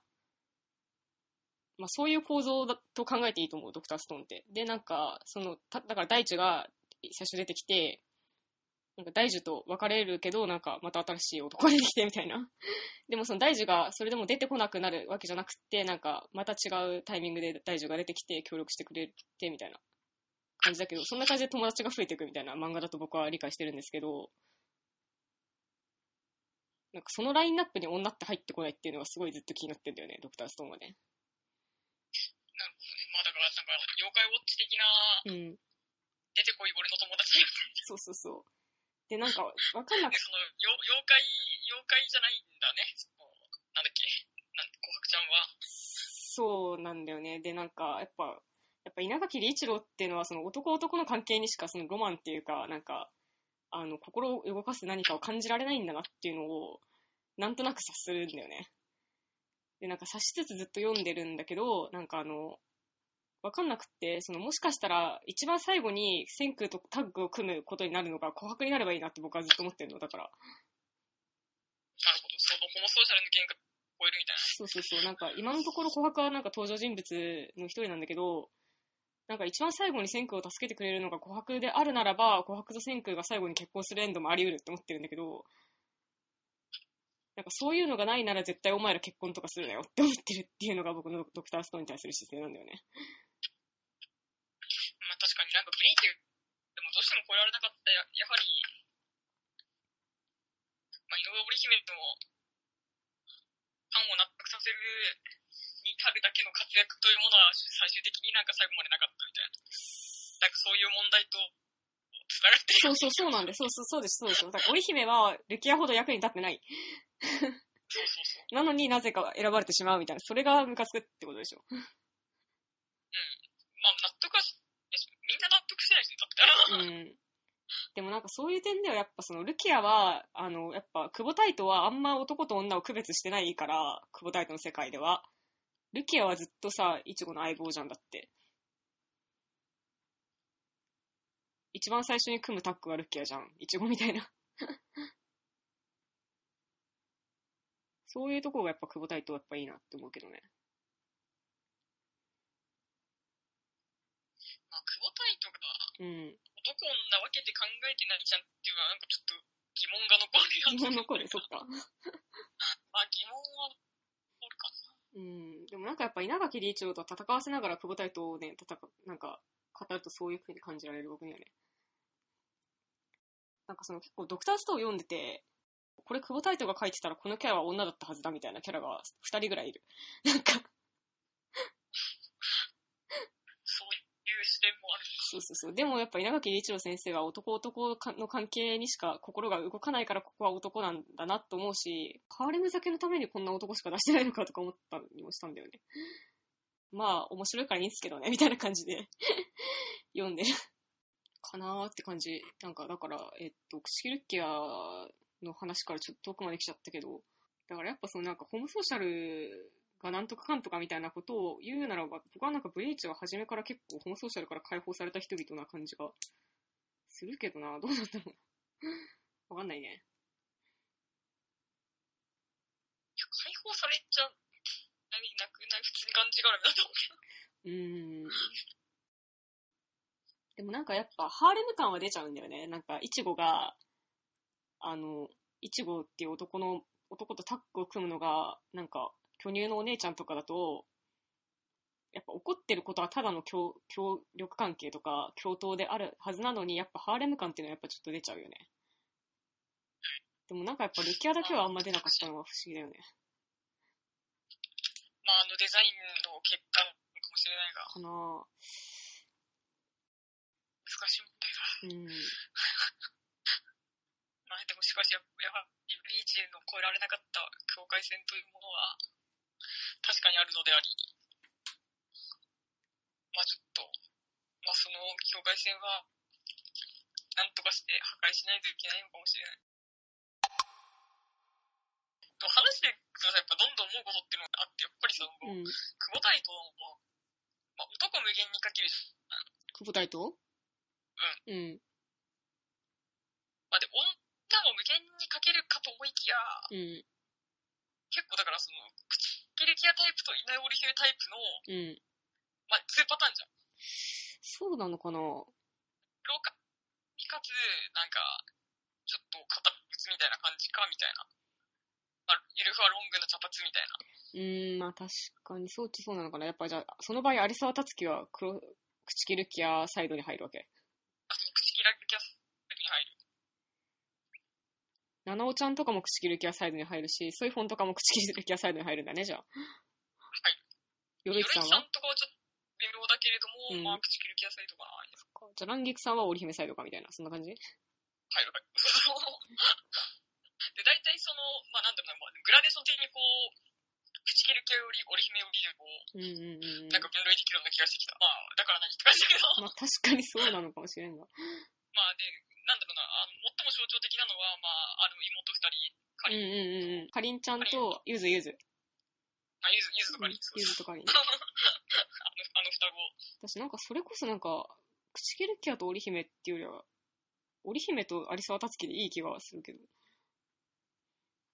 だからさ、なぜ有沢達樹が必要だったのかっていうのはさ、だから有沢と口切るキャのなんかサインみたいなのもやっぱり、結構その、丁寧にやっていて、うん。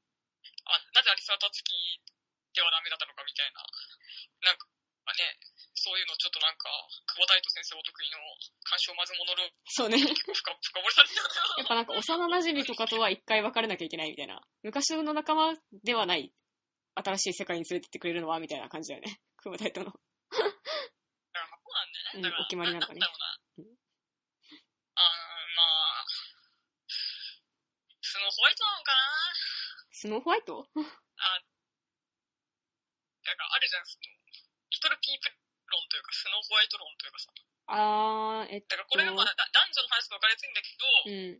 まあ、あの、まあ、要するにその、おたさの姫的な感じで、なんかまあ一人こう、まあ、おたさの姫とはまたちょっと質が違うと思うんだけど、うん。まあなんかこう、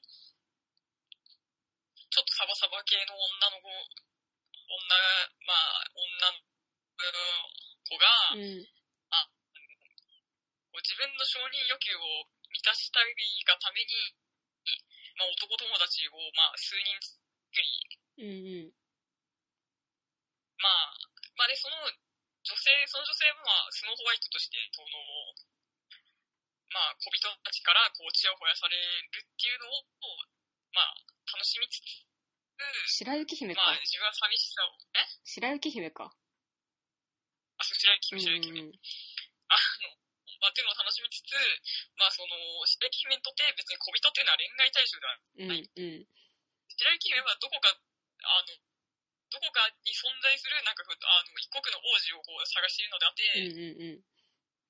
まあ、その、で、こう、まあ、白雪姫にとって王子っていうのがいるわけよ。うんで、なんかその、王子と恋愛がうまくいかないんだよね、みたいなことをさ、ちょっと小人とかとさ、相談したりして、はいはい。で、まあ、小人はなんか、はいほうはいほう言ってる王わけですね子に。捨てられた時に、うんになれるんじゃないかなとかちょっと思ったりしつつ、なんかまあ、でも俺たちって友達だ、みたいな。うんなんかそういうぬるい関係でこう、時間だけが過ぎていくっていう結構その、まあ不幸な関係って、まあよくその、まあ、宇野が言ってるよ。あれいや、知ってますよ。うん。でも、クロス25っていうのはなんか男版白雪姫としては、私が君臨していて、そうかもね。それは言えてるかもしれない、本当に。それは言えてると思う。なので最終的に選ぶのはまあ、小人でにはならなかった、今の姫であったみたいな。えー、じゃあ、なんかちょっとわかんない。なんか、もうあれかな、あの、ちょっと無理やりな気がしなくもないけど。うん、ちょっと無理やりでも、はいでも、割とその、いちごは、あの、スノーホワイトだった説はかなり来てる。かなり確信だと思う。あるよね。あるよ。めっちゃあるよ有。沢達樹とかだって、小人になってる方なんでしょ？うん、小人だよ。有沢達樹は完全にハイホーハイホー言ってた子だよ、本当に。そうそうそう。はい、ほうほう言う、言うゾーンに入っちゃって、うんなんか、口切るケアが、なんか、小人ではないかのように、なんか、王子であるかのように、ちょっと現れはしたが、結局、うん解放ゾーンに入ったみたいな。そうなんだよ解放ゾーンにね。多分入れ、入れ、入れてないのかな？入れてないと思いたい。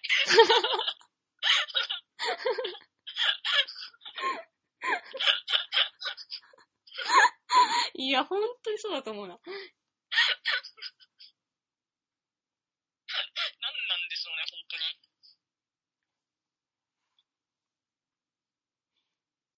うん、でもやっぱ本当にそうだったと思う。いちごはやっぱ、おたさの姫男版だと言ってしまっていい、そういう理解で結構いいと思う、本当に。でも、ま、間違ってないんで、うん。でも、井上織姫だって、小人的な感じはあったわけじゃん。あった。だから誰が最初は現れた。そう、いちごの王子っていうのは、やっぱルキアだったはずなんだが、みたいな感じだよね、やっぱね。やっぱりそうなんだよな。うん。ルキアだったはずなんだが。でも、もしくは、うん。あの、口切るケアも白雪姫だったがために、あ白雪姫ー。同士の、なんか、関係性というのが、なんか、そっか。なんで同じ小人を工夫した結果ああなったりあ、でも言えてるかもしれない。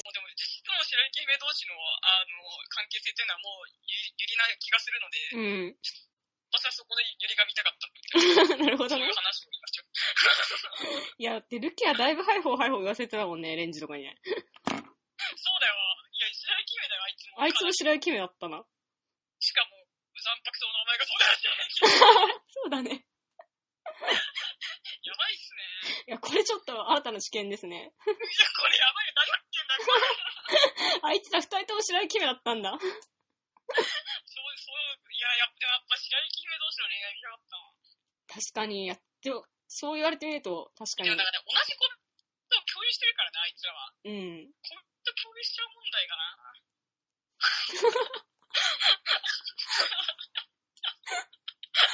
大問題だよね。確かにそうえ、だダメなの？ななんでダメなの？いや、ちょっと待って、さ。だってさ、小人がかわいそうとかそういうこと？小人の人権の話いや、まあ、もちろんこういう人はかわいそう。いや、仮にさ、じゃあその、小人に恋愛相談できないからね、奴らは。だって。うーん。あのまあ、王子様とこういう関係になっていて、みたいな。うん。小人共有してたらさ、え、なんか小人はなん、なんていうの普通になんか、集会とかしちゃいそうじゃない確かに。キューピットになってしまう。小人がキューピットになってしまう。あ、そう小人キューピット、あ、小人キューピットは、そっか、小人ってキューピットには昇格できるんだな。ちょっと新しい発見が。やいや、でも、わかんないな。っぱり白雪姫同士で、まあ、しかも小人を共有してるという時点において、一力というのはやはり、え、でもさ、その場合、小人を共有している白雪姫と白雪姫が結婚した場合さ、なんで別に普通になんか最高のカップルが誕生するってだけじゃないの？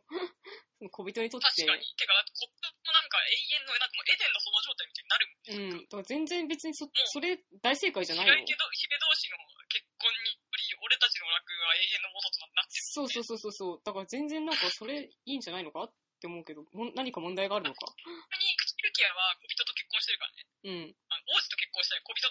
そうそう、ルキアはマジそうだよ。レンジャー小人だったわけだからね。いや、そこにや、やはり歪みが生じてしまっているような気がする。うーん。てかまあやっぱ、あの、久保タイトの見解の狭さっていうか、うん。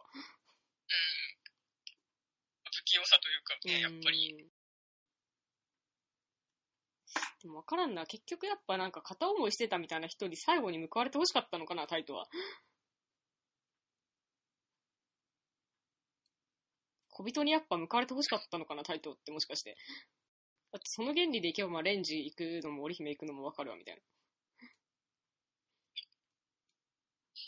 まあ、織姫もなんか、いいちごの恋人のうちの一人であったと。うーん。まあ、白雪姫同士の関係性っていうのはもう不可能だから、お互い小人を選んで、ハッピーエンドです、みたいな。てかやっぱその白雪姫同士が結婚したら、ちょっとあまりにも残酷っていうか、あまりにもなんか、趣味悪くなりそうって思ったんじゃないの？いや、まあ、別に久保タイト、そんなスノーホワイトとか持ってないと思うけど思ってないと思うけどね。まあ、ただなんか、起こってることはちょっとそれにちそ、そのようなことになってしまっていたのではないかという。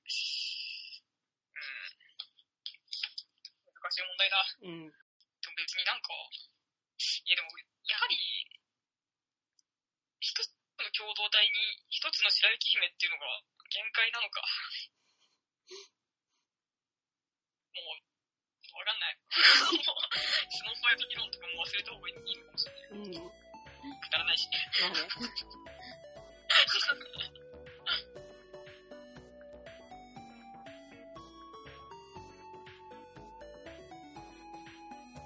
こんなとこかな ?2 時間喋ったし。まあもう、そうですね。なんか私としては七捨てのことも話す気がもんではあったが、マジでもう、なんか早く寝な体力使う。うん、早く寝なきゃとか言ってたじゃん。明日も11時前には家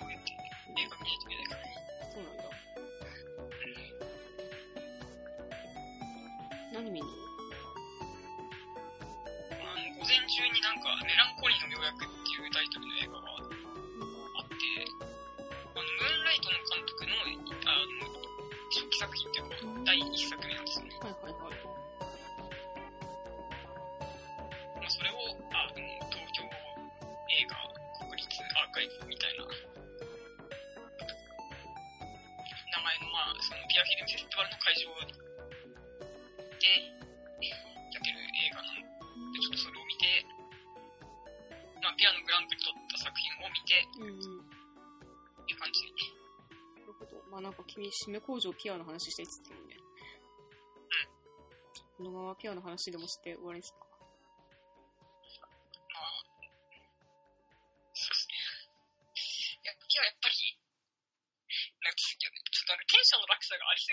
マジ？え、じゃあ進撃の話しようかな。じゃあ進撃の話大丈夫、ちょっと、まあ、ククールダウンする目的も込めて、やはり、ピアノの話をしてもいいと。い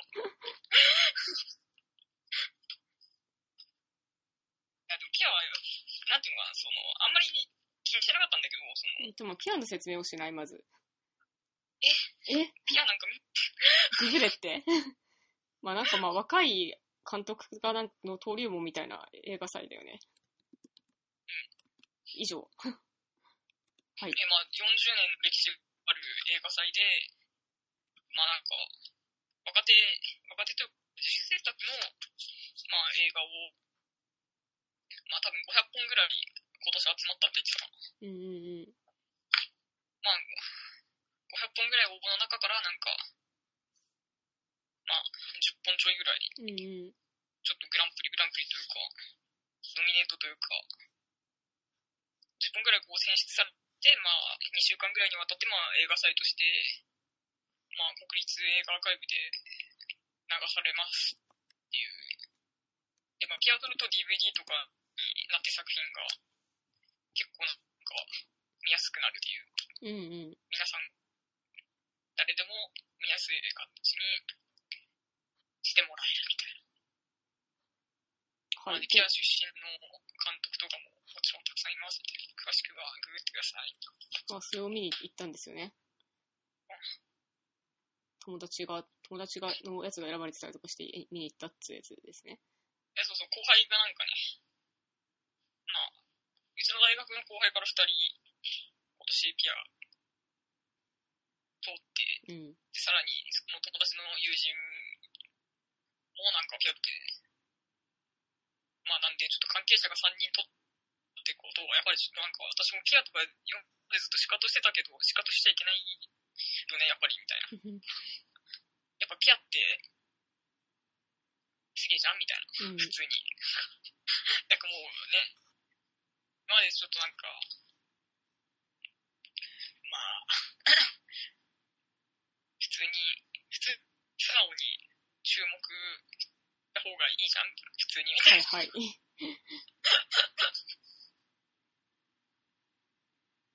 まあ、そういう気持ちで、まあ、ピアを見ましたね。どうだったんですか？いや、面白い。はい。面白かったです。終了？いや、終了というわけでは、締め工場にならないお金もあると。そうそうですね。ちょっとなんか、本当ブブリーチで喋りすぎたわ。いや、東東京の、なんていうのかな、あとやっぱその、ななんかさ、ピアってさ、結構さ、まあその、なんか、G レコの、なんか、特別上映とかさ、せ特別先行上映とかね、その富野周期の、はいはいはい。まあ、トークショー付き上映会とかさ、ややってたりするわけよ。うんうんで、まあ、そまあ、それって本当満席になるのね。うん。うん。まあ、なんか巨匠の過去作品上映とかうん結構やって、あの、閉園してるから、うん。結構あの、そういうのはチケット履けるんだけど、うん。まあ、本当なんか、学生っていうか、インディペンデント部門は、割とチケットが残ってたりして、なんかせっかく富野義行を見に来るんだったら、ついでに、インディペンデントの映画も見て帰ってほしいな、とか思いますね。うんなるほど。思うけど、まあ、ええ なんもおもろくなかったわ。もうおもろくないのがおもろいっていうのもあるのでね。いっか、じゃあ今日も。まあね、そうかと思う。だって、ジールコなんて別に普通にさ、シネコンでかかるんだからさ、ね。まあそれちょっとみんなが早く見れるという点ではさ、価値があるかもしれないけどさ、なんかそれよりもやっぱり、まあもうピアでしか見れないというか、ピアだからこそ見出された作品こそね、まあ、重要なのではないかと思ってしまったりするけど、まあ、価値観は人それぞれだし、うん、まあ。まあ、ピアおもろいから見ようねっつう。ことかそのピア、ピアの回し物みたいになってしまって、なんだろうなという感じですが。まあ、なんだろうな、なんか結構その、なんかその、ピア取っても別にさ、その、ピアってまあ、毎年10人ぐらい、まあ、選ばれるわけよ。うん。まあ、で選ばれたからって生き残るわけでもなければ、まあ、選ばれた作品が、特別めちゃくちゃずば抜けてるみたいな、うん。ないじゃんみたいなね。なんかちょっと数年前の作品を何本か見て、まあ、そういうふうに私は決めて生きていたので、うん。まあずっと見逃し続けてたけど、うん。まあやっぱピアっていいよね。みたいな、そういうぬるい話になってしまう。ちょっと締め工場としてはなんか、微妙だったけど。まあやはり、うん。あの毎年10本インディペンデントの映画を選ぶっていにさ、やっぱりその、使用的価値というかさ、うん。10年前の作品と全く違うものが、全く違う基準でノミネートされるようになってるし、まあ、今年選ばれた作品はやはり今年の良さがあるというか、うんうん。まあ、ある意味、いろんな見方があるけど、まあ、敬遠しないで、やはり、ちゃんと映画を見るって大事だよね、みたいな。そういうね、話になっちゃうよ。マジか。なんもおもろくなかった。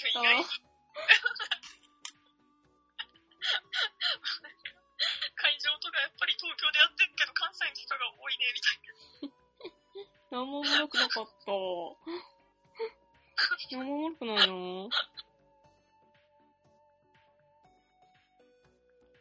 まあ、ってとこですかね、今日はじゃあ。まあなんか、今日はちょっとなんか、マジでジャンプっていうか、ブリーチとドクターストーンとブリーチとドクターストーンとみたいな感じになってしまったが、そうっすね。まあなんか、じゃあまあお疲れ様でしたということで、続きは次回の収録ではい、お疲れ様お疲れ様です。